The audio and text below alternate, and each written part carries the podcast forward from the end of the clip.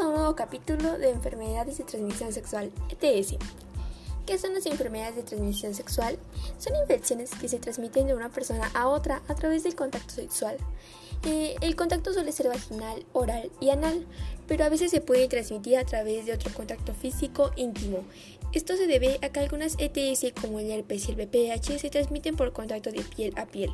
Hay más de 20 tipos de ETS, incluyendo la clamidia, herpes genital, gonorrea, VIH-Sida, VPH, ladillas, sífilis, entre otros.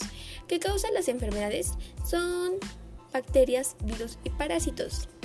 Las personas que se ven afectadas comúnmente son los hombres y mujeres, pero en muchos casos los problemas de salud que causan pueden ser más graves en mujeres.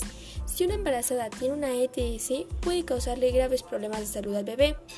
Eh, los síntomas de las ETS, este, a veces no siempre tienen síntomas, solo pueden causar síntomas muy leves, por lo mismo que es posible tener una infección y no saberlo aunque de todas formas se puede transmitir a otras personas. Si hay síntomas, en esto se pueden incluir la secreción inusual del pene o la vagina, llagas o verrugas en el área genital, micción frecuente dolorosa, olor vaginal anormal, picazón, dolor o sangrado.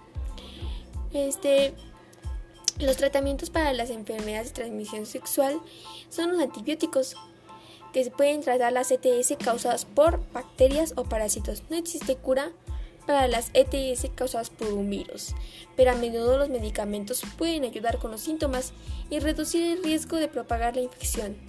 ¿Se pueden prevenir las ETS? Sí, con el uso correcto del condón de látex, que reduce en gran medida, pero no elimina por completo el riesgo de contraer, contraer una ETS.